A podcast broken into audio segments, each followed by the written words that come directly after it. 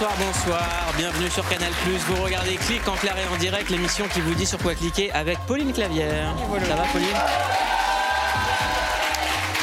En face de Pauline Clavière, il y a Yacine Bellous avec sa chemise magnifique. Elle est incroyable, merci beaucoup.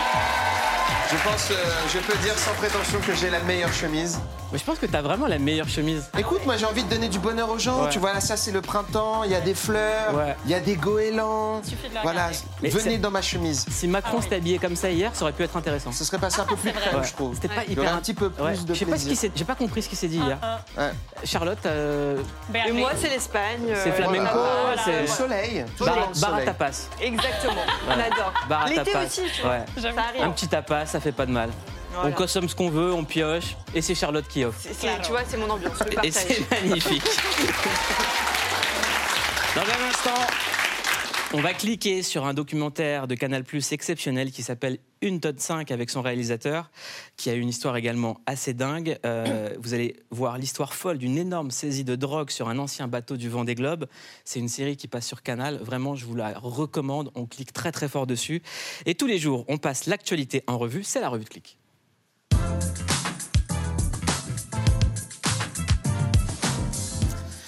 Alors l'actualité, c'est pas que le président Macron qui parle à 20h, c'est également le festival Cannes Série avec son tapis rose, Pauline. C'est ça, on a commencé un petit peu à en parler hier et j'ai oublié de vous dire qu'il y avait quelqu'un que t'aimes beaucoup, Moloud, sur ce tapis rose, il y avait Béné.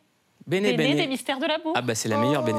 Et je sais qu'il y a battle sur ce plateau, puisque je sais que Yacine, lui, est Team Lali. Totalement Lali. Et Lali bah, Lali, elle est super aussi. Elle est super aussi, Ouais. mais c'est vrai que Béné, c'est un peu cool. Béné, Béné. Bah, c'est la gentille. Lali Regardez-moi. Et ce qu'on oublie de dire, c'est de l'adolescence. depuis chaque week-end, ils réunissent quand même les mystères de l'amour des centaines de milliers de téléspectateurs, qui a un public fidèle. Bref, les gens étaient hyper contents de le voir sur les, les tapis roses. Euh, on a aussi vu l'actrice de la deuxième saison de White Lotus. T'as vu depuis tout à l'heure, il y a Simona. Lali, il y a Lali pour, Oui, il y a encore pour Lali Yacine. pour hein. Ouais, fait que Désolé, bah.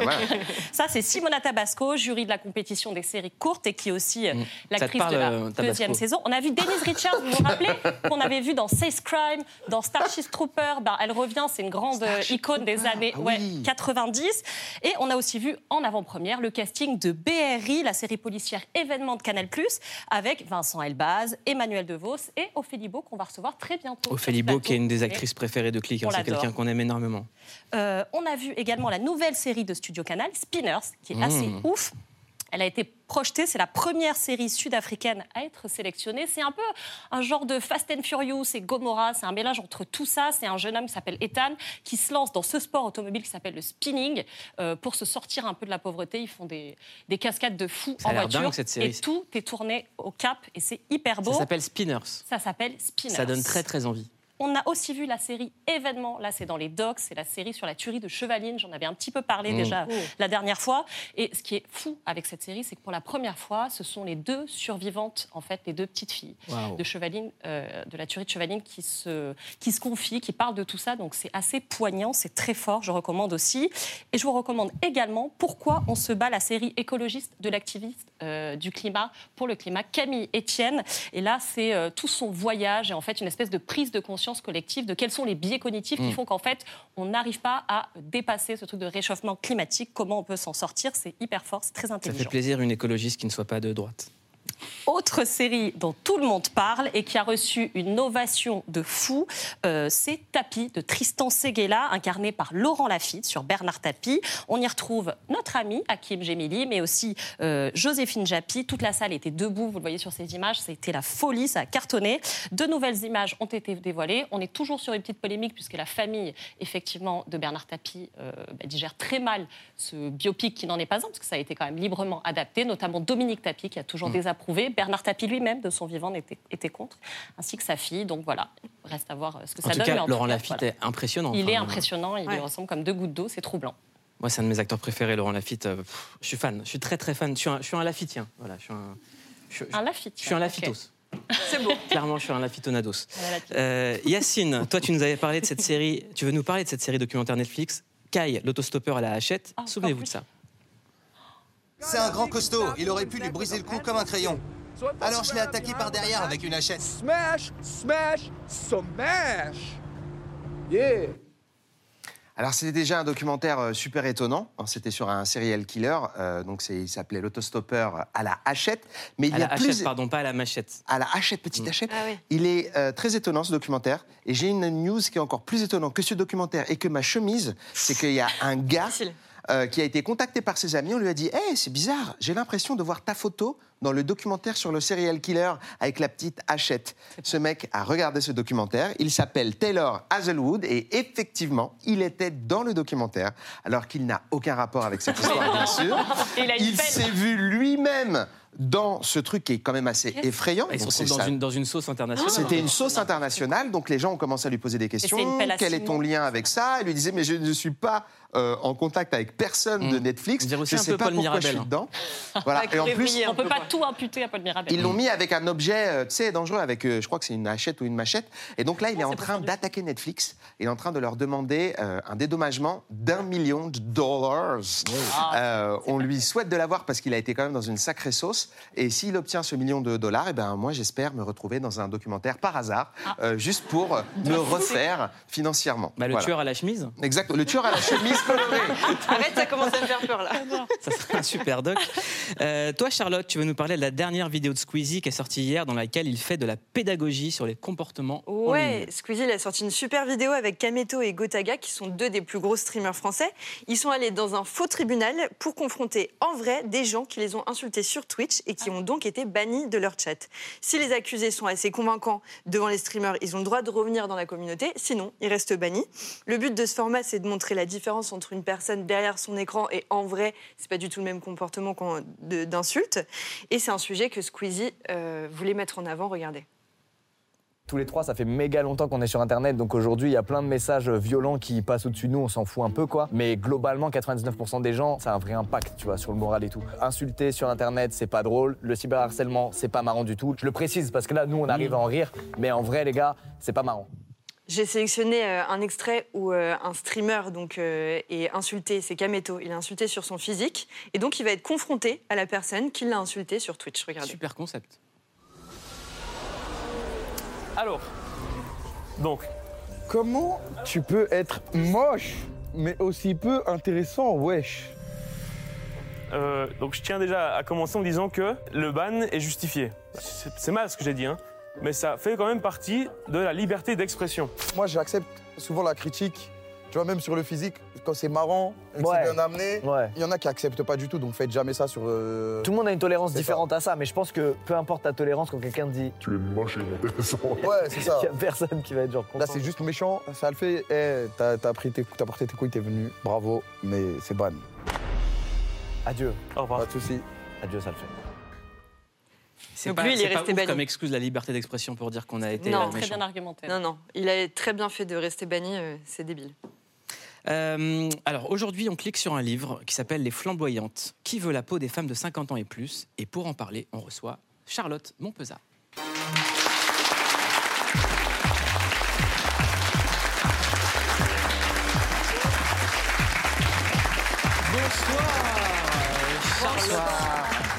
Montpezat, vous êtes coach et psychanalyste. Vous venez de publier Les Flamboyantes Qui veut la peau des femmes de 50 ans et plus aux éditions des Équateurs. Vous avez 57 ans, vous êtes historienne de formation, vous avez travaillé chez Canal+, on va pas se mentir, on se connaît. Un petit peu, oui. Et je, et je tiens, et je tiens à vous dire un truc, c'est que quand on a créé Click à Canal, l'artiste JR était venu euh, euh, tapisser tout euh, Canal Plus avec des photos de nous euh, dans Canal. Et Charlotte a été assez importante dans le fait de pouvoir faire ça. Et elle nous a vachement aidé avec JR. Et c'est quelqu'un qui a été avec nous depuis le début. Merci beaucoup, Charlotte. Merci à toi. Maintenant, vous avez une autre vie. Canal Plus, Ouais. c'est derrière vous. Euh, D'ailleurs, on peut avoir une vie euh, après Canal Plus. Ça ne veut pas dire que. Oui. Voilà. Euh, et aujourd'hui, donc, vous êtes coach et psychanalyste. Comment vous avez changé de vie, en fait, déjà, tout simplement? Comment j'ai changé de vie? Eh bien, euh, déjà, j'ai eu une, carrière assez typique des carrières féminines, c'est-à-dire une carrière hachée avec des tas de trous, etc. Donc, je sais que que la retraite soit so- 62 ou 64 ans, moi, il va falloir que je travaille toute ma vie.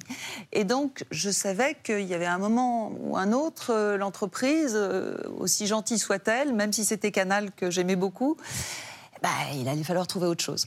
Et donc, euh, j'en suis partie au moment où je me suis dit, bah, tiens, là, bon, j'ai encore l'énergie pour me reconvertir. Et, Voilà. ça- et c'est- et c'est une réussite. Euh, c'est un livre coup de gueule que vous publiez. Et ça parle des discriminations envers les femmes de plus de 50 ans. Mm. Et c'est un peu une autre minorité visible, en fait. Absolument, ouais. C'est un peu euh, l'éléphant dans la pièce, c'est-à-dire c'est tellement énorme qu'on le voit même plus finalement. Et euh, surtout en fait euh, dans le milieu du travail, euh, on se rend pas compte, mais les femmes de plus de 50 ans sont taxées de, euh, euh, bah, on les trouve vieillottes, on les trouve pas modernes, euh, surtout donc en entreprise, et donc on a tendance à les mettre au rencard. On dirait ça d'un homme? Bah, beaucoup moins, beaucoup moins. Pensez Brad Pitt, 59 ans. Ah oui. Ouais, Et même voilà. dans l'en- dans l'entreprise, c'est un âge de maturité pour les hommes, c'est un âge d'accession à des postes supérieurs généralement. Aussi, tout à fait, Pauline. Exactement. C'est-à-dire que, en fait, en entreprise, euh, le, le ministère du Travail, c'est une directive du ministère du Travail qui dit voilà, il faut prévenir les gens qu'à partir de 50 ans, ça se passe pas très bien, et donc on va les prévenir à partir de 45 ans. À partir de 45 ans, on va leur dire vous êtes senior. Bon. Ok. C'est comme ça que vous commencez votre livre. Ouais, c'est comme ça que je commence mon livre. Et, euh, et là, les hommes et les femmes réagissent différemment. Les hommes disent Je suis senior? Ok, donnez-moi des responsabilités, maintenant je suis le chef, euh, je vais assurer, etc. Et les femmes disent Waouh, ok, je suis vieille, mais je vais me réinscrire à la gym. Et vous parlez aussi euh, de votre euh, vie personnelle. Vous dites que votre mari vous a quitté pour une femme plus jeune. Il m'a quitté, et c'est vrai qu'il est avec une femme plus jeune aujourd'hui.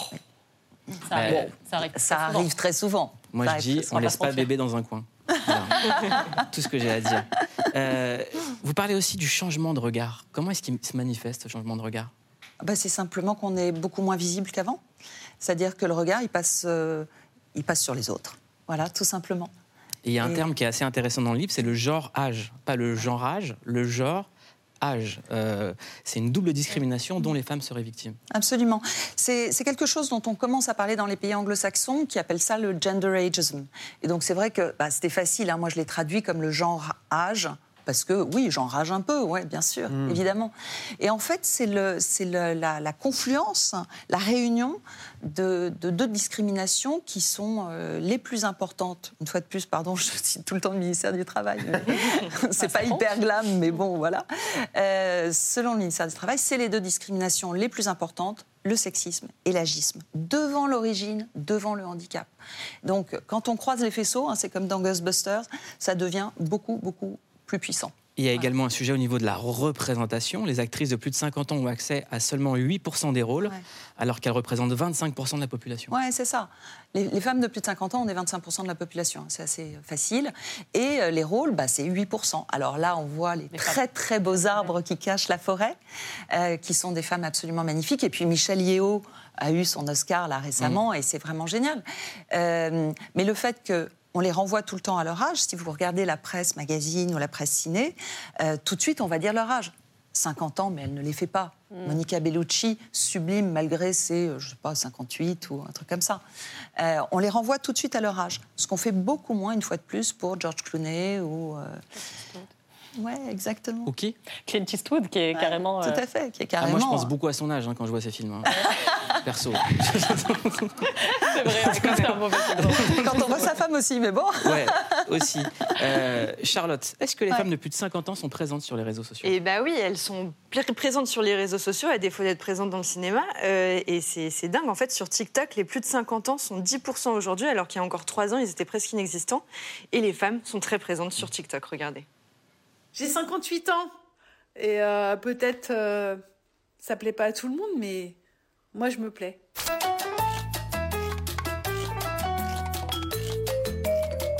Il n'y a rien qui m'exaspère plus que tous ces clichés qui sont associés à la femme de 50 ans et plus et qui tendent à dire que finalement, il y a plein de trucs qu'on ne peut pas faire, qu'on ne peut plus faire.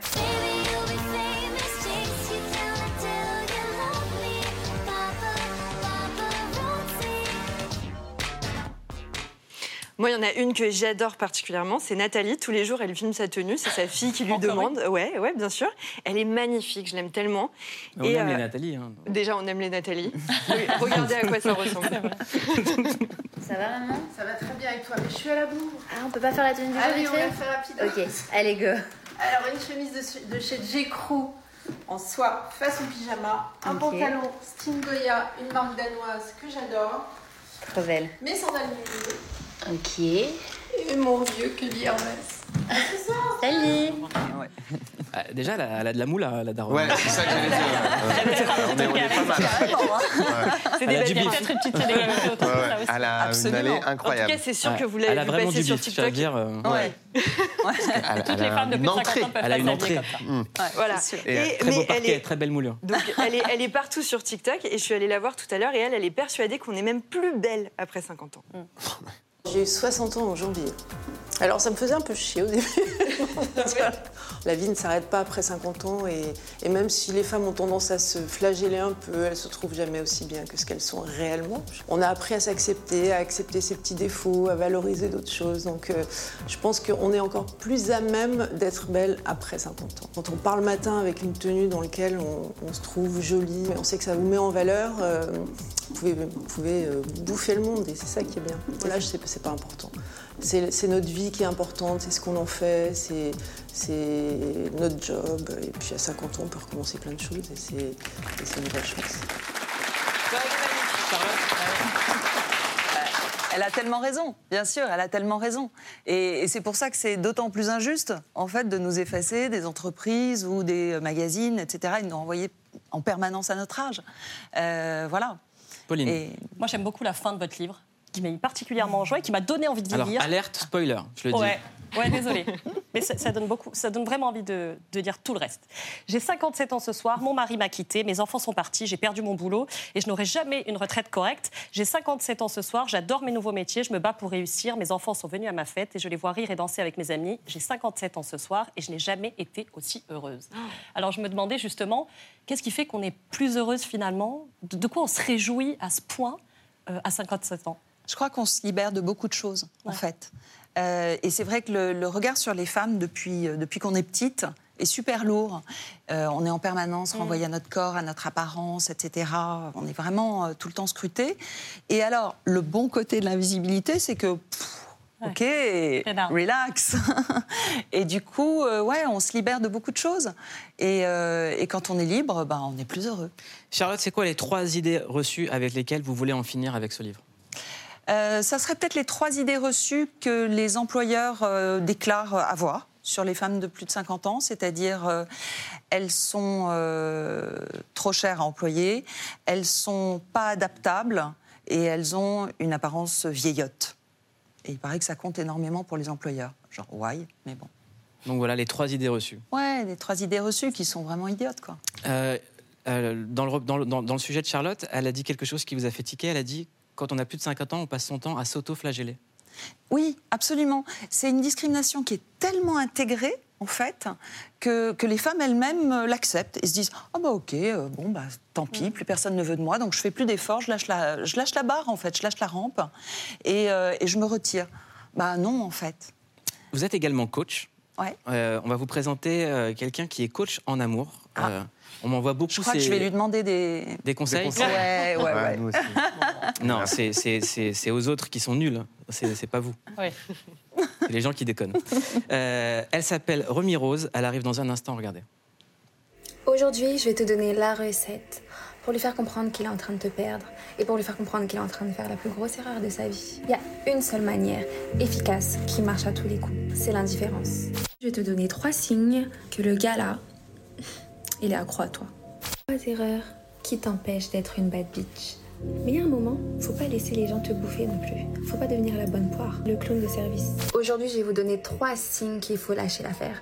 Parce qu'ici, on n'est pas des forceuses. Si vous laissez quelqu'un vous traiter comme de là, c'est vous-même qui baissez votre valeur. Remy Rose. Bienvenue dans.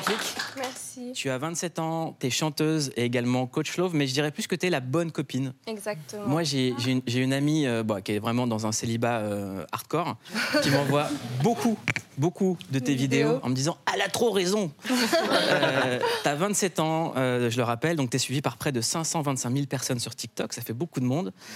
Pourquoi est-ce que tu as décidé de faire ces vidéos? Alors, ça arrive un peu par hasard. Euh, J'étais chez moi.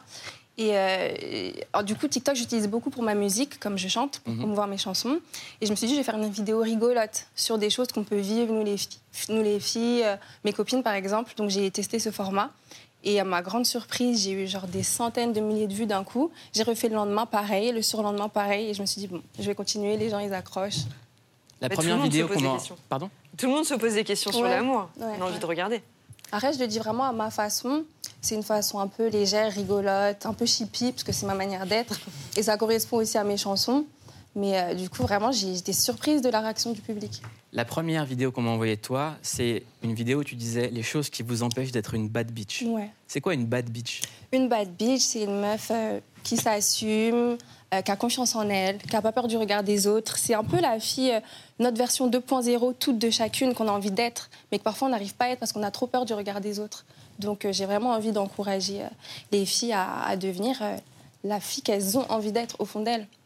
Vous avez un conseil pour que Charlotte soit une bad bitch Ouais, j'en veux bien. Là, comme ça, faudra, tu vois, s'approfondir, expliquer des choses. On va discuter. D'accord. Non mais sincèrement, sincèrement. Euh, bah, faut m'expliquer une situation. Bah, Charlotte est là. Est-ce que vous avez des femmes plus âgées qui vous écrivent aussi ou est-ce que c'est une communauté très jeune qui vous suit C'est quand même très jeune. Après, c'est vrai que j'ai des femmes de mon âge ou un peu plus âgées parfois, qui, ont- qui sont même mères de famille, qui ont leur mari qui me demandent. Je me dis, oula, attention, ça reste Ouais. du divertissement. Je veux pas briser des couples. Mais euh, oui, c'est vrai que j'ai des gens de tout âge quand même. Moi, j'ai une situation. Imagine, qui arrive à tout le monde. Imagine ton mec qui te répond pas pendant euh, 48 heures. Ça m'arrive tout le temps. Sans, sans, sans aucune raison. tu sais pas, il te répond pas. Qui C'est quoi, c'est quoi la réponse euh, bête ça arrive pas à tout le monde.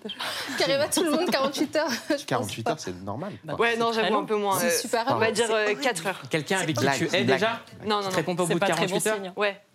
Ah, il a- Non, mais 48 heures, c'est beaucoup. J'espère Ok, pour lui qu'il est 4 dans le heures. coma. 4 heures, Quatre pas heures. de, pas de, demi-heure. pas de réponse. Ça dépend d'un regard.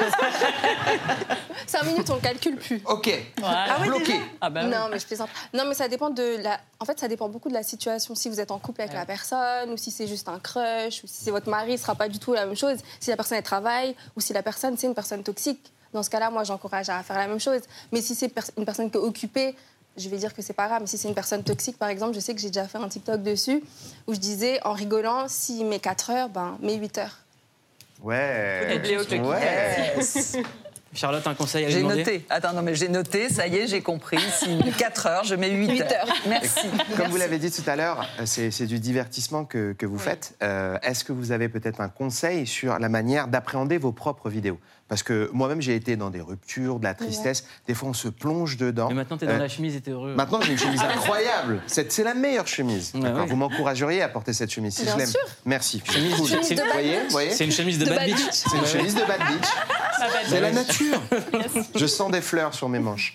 Euh, en gros, c'est quand on est triste et qu'on est euh, vraiment dans un moment de souffrance, on peut prendre des vidéos de conseils euh, de coaching peut-être un peu trop au sérieux. Oui. Est-ce que vous êtes d'accord avec ça? Parce que vous avez dit juste avant, c'est du divertissement. Est-ce que vous pourriez préciser votre pensée sur votre propre contenu? Je pense que c'est important de dire ça. Bah moi, ça reste quelque chose de fun. C'est un peu un côté bestie, meilleure amie euh, des réseaux.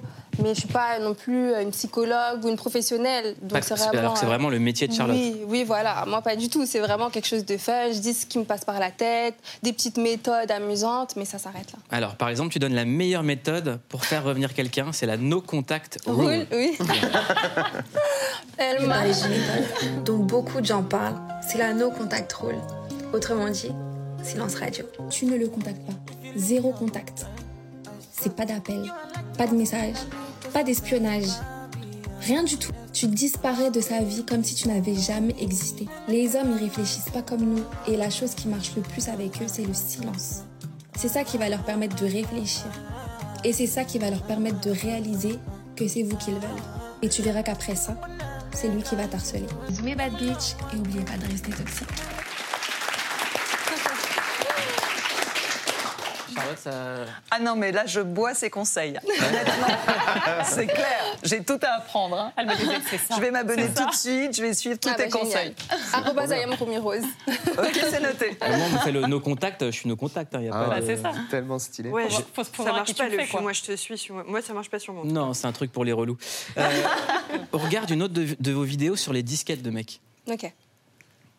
Les mecs qui te disent euh, j'ai besoin de réfléchir en fait, j'ai besoin de temps, euh, je sais pas où j'en suis. C'est vraiment la plus grosse douille de l'année. Je vais t'expliquer pourquoi. Ça c'est une grosse disquette que les mecs ils disent quand ils ont envie de te tège en fait.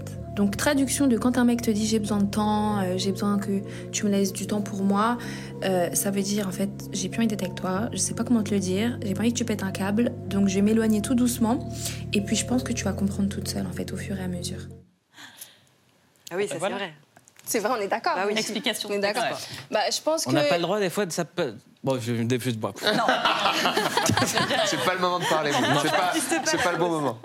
Je pense que me huez pas, hein, les garçons. Mais bah je pense oui. que les garçons sont un peu lâches. Pour moi, ils aiment pas trop la confrontation, ils ont peur de nos émotions, ils sont pas à l'aise avec leurs émotions, ils ont, ils ont été élevés comme ça. Et euh, du coup, je pense qu'ils cherchent souvent à fuir plutôt que d'assumer et de vous dire par exemple en pleine tête j'ai plus envie d'être avec toi, je t'aime plus, j'aime quelqu'un d'autre. Donc ils vont passer par quatre chemins pour qu'on comprenne toute seule. Et c'est pour, ça- c'est pour ça que des fois on dit qu'on se fait ghoster.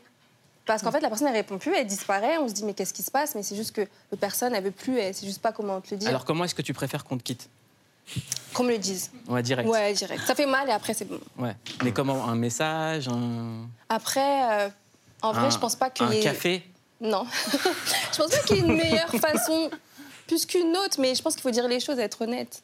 Porter une chemise moche pour que l'autre te quitte, Ça marche. ça Très, très marche belle, ta pas. Mal s'habiller pour que la personne te laisse. Elle est très très belle. En tout cas, tu travailles actuellement sur ton prochain EP. euh, c'est ton pre- pre- premier projet, ça s'appelle Vénus. Euh, c'est sorti en novembre 2022. C'est Ouais. disponible. On peut l'écouter sur toutes les plateformes de streaming. Merci beaucoup à toutes les deux d'être venues. Merci. On passe à un autre sujet. Une tonne 5, le documentaire événement sur MyCanal. Regardez. C'est une histoire rocambolesque, écoutez bien. Cette histoire, c'est celle de Martin Lepage, un Québécois inconnu des services de police qui va se retrouver au cœur de l'une des épopées les plus incroyables du trafic de drogue international. Jamais j'aurais pu m'imaginer qu'il viendrait me chercher euh, comme euh, Pablo Escobar du Québec. Là. Au casting improbable de cette série documentaire, des Hells Angels jamais bien loin, des enquêteurs français et canadiens, des trafiquants armés jusqu'aux dents. La clé du secret dans ce domaine-là, fermez sa gueule.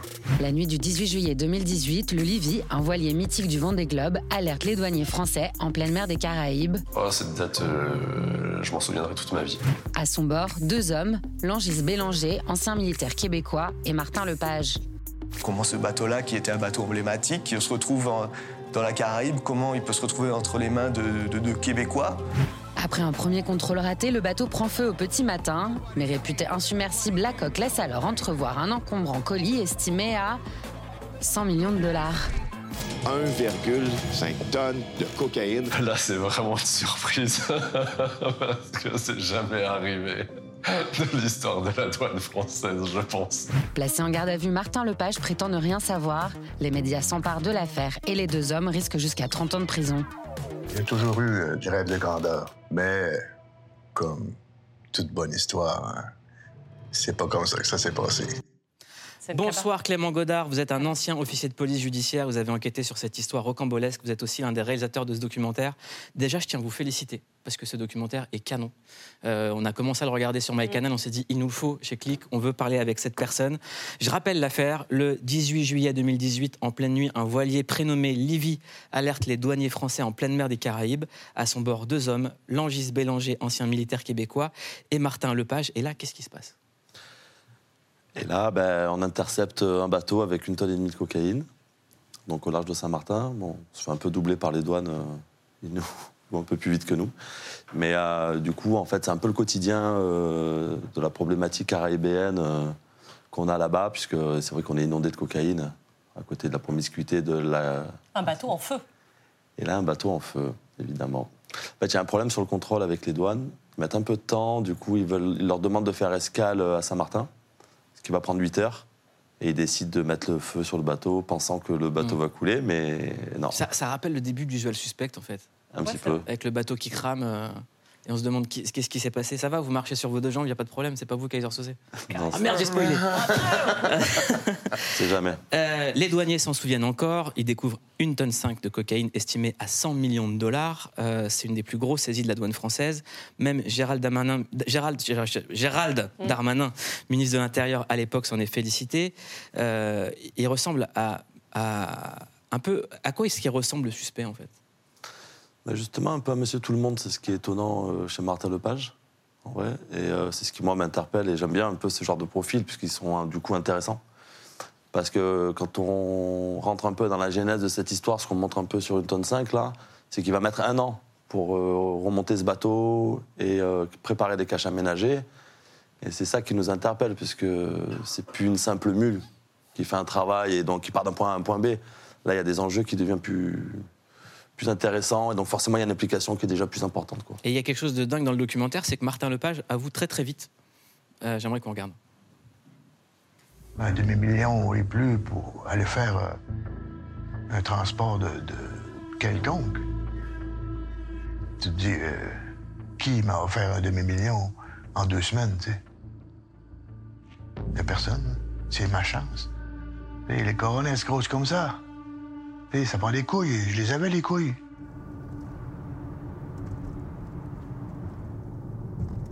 Si ça fonctionne, tu fais quoi? T'es riche? T'en as rien à foutre euh, du reste. T'es plus là après, toi. C'est pas toi qui vas tuer les gens. Toi, t'es là pour conduire un bateau. Advienne que pourra, tu sais. Je le rappelle, vous avez eu une vie dans la police. J'imagine que vous avez côtoyé énormément de suspects, énormément de trafiquants, et vous dites que lui, c'est quelqu'un qui vous a impressionné. Euh, pourquoi est-ce qu'il vous a impressionné? Parce que je pense qu'il est assez trouble dans sa manière d'être et de ce qu'il cache derrière lui. Moi, j'ai ma propre opinion, je sais très bien qui c'est. Euh, en plus, j'ai eu l'occasion, au travers du documentaire, de parler un peu en off, comme on dit, donc du coup, il s'est livré un petit peu plus. Mais, euh, mais j'aime un peu ce côté comme un peu usual suspect, effectivement. euh, Quelqu'un qui cache bien son jeu et qui est beaucoup plus impliqué que ça dans cette histoire. Est-ce que vous, vous arrivez à reconnaître un, un suspect ou maintenant, avec l'expérience que vous avez eue en tant que policier? J'ai un peu plus de 20 ans de police et quasiment que de la police judiciaire. Ouais. Et euh, oui, forcément, euh, on sent un peu les choses quand même. Lui, vous l'auriez senti, Martin Lepage? Non. Donc il vous ça a eu. qui est étonnant. Ouais. Hmm. Euh, dans le documentaire, on découvre aussi que la Martinique est une des plaques tournantes du trafic de cocaïne. Vous avez rencontré le plus gros trafiquant de l'île. Regardez. Je suis ce que la police catégorise comme patrouille. Mon travail est d'alimenter toute la Martinique et les autres petites îles en cocaïne pour, elles, à tour, alimenter l'Europe. On a à peu près euh, 50 équipes qui bossent sur l'île, 50 bonnes équipes. Faut compter que par semaine, il y a bien 5-10 tonnes de cocaïne qui vont. Alors comment vous arrivez à faire témoigner dans un documentaire Ah, je connais beaucoup de gens avec ce métier, effectivement, on est un peu en eau trouble forcément dans ce qu'on fait. Je ne vais pas tout divulguer, effectivement, les opérations avec lesquelles on travaille. Moi maintenant, je suis plus de la police, je suis du cinéma et euh, voilà, je suis en train de faire une série d'ailleurs en ce moment. Comment est-ce qu'on quitte la police pour se dire on va faire du, du cinéma? Bah, on rencontre Booba, qui est devenu un ami et qui, euh, voilà, Booba, euh, comme beaucoup n'imaginent pas, mais c'est quelqu'un qui est très généreux dans sa façon d'être. Et euh, de là, m'a mis là et m'a fait confiance et m'a dit vas-y. Euh, J'arrivais avec un peu plus de 20 ans de police, je suis un peu fatigué et un peu déçu de certaines choses. Bon, après, euh, sans vouloir cracher du tout sur la profession, mais euh, je trouve que c'est. il y a eu un ch- changement un petit peu de, de façon de faire qui ne me convient pas. Et, et du coup, voilà, je me suis mis à écrire et la- une passion est venue. et, et merci Bouba, quoi. Qu'est-ce que vous avez envie de raconter qui n'a pas encore été dit sur, le- sur ce milieu-là? Beaucoup de choses. Énormément de choses. Je pense qu'on va s'amuser sur pas mal de projets, mais euh, beaucoup. Qu'est-ce qui vous déplaît dans le traitement actuel en fait? Bah, c'est qu'en vérité, euh, nous, on est des numéros, donc euh, on travaille, on donne nos vies. J'ai divorcé trois fois. euh, c'est très difficile d'avoir une vie à côté. Je fais énormément de missions, je pense à tous mes collègues. En plus, c'est pas géré comme il faut parce que le code pénal ne gère pas ce genre de, de discussion avec un informateur ou pas. C'est pas vraiment encadré. On va pas au bout des choses. On est entre deux. Du coup, bah, beaucoup de policiers prennent de- des risques dans ce niveau-là. Vous aussi, vous en prenez là en allant filmer ces gens-là, non? Oui, mais je le fais sous, sous un documentaire, donc c'est plutôt dans le regard de la fiction et moins dans le regard de ma profession d'avant. Et si ça leur plaisait pas? Hacker aux voyous Mm. Ouais, bon, on les connaît. Tout va bien. J'aime bien quand vous dites tout va bien. J'ai l'impression qu'il me rend Ok. les papiers, qu'il me dit allez, c'est bon, prends ton scooter. Circuler, il n'y a rien à voir. Waouh On l'a, non Ouais, on l'a. Non, mais ce que j'aime bien, c'est ce qu'il raconte, c'est que, eh ben, notamment la cocaïne, parce que je vais vous expliquer un truc et moi, ça me tient un peu à cœur. Mais c'est ce qu'il dit, il y a du sang avant, pendant et après. Moi, quand j'ai commencé en police judiciaire, une des plus grosses affaires, il y avait 100 kilos de cocaïne, c'était énorme. On est aujourd'hui en 2023. Euh, L'année dernière, à Anvers, il y a 90 tonnes de coques saisies au port d'Anvers, à peu près 50, 50 au Havre. Et J'ai lutté 20 ans contre ça pour me dire, en fait, aujourd'hui, il y en a encore beaucoup, beaucoup, beaucoup plus.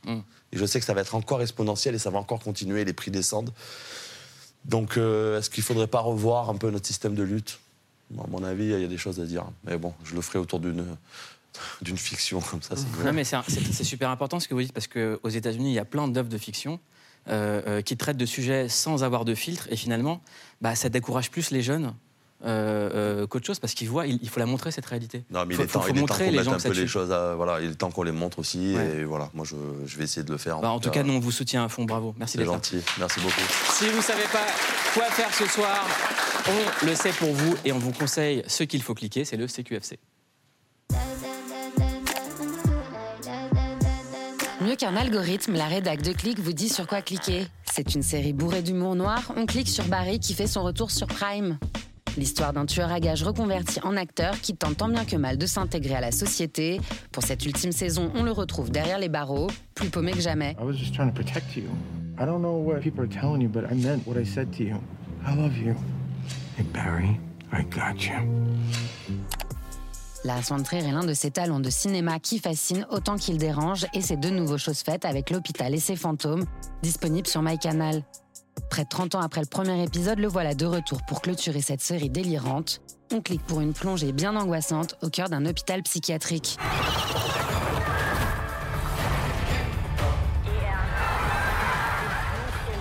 Que l'on soit un fan de la première heure ou un néophyte, on clique tous sur Final Fantasy Pixel Remaster, la compilation ultime de la franchise emblématique. On retrouve l'esthétique originelle du jeu légendaire tout en pixels, avec un gameplay revisité à l'heure des nouvelles consoles pour offrir encore plus de plaisir aux joueurs. Je devais faire un peu de Elden Ring.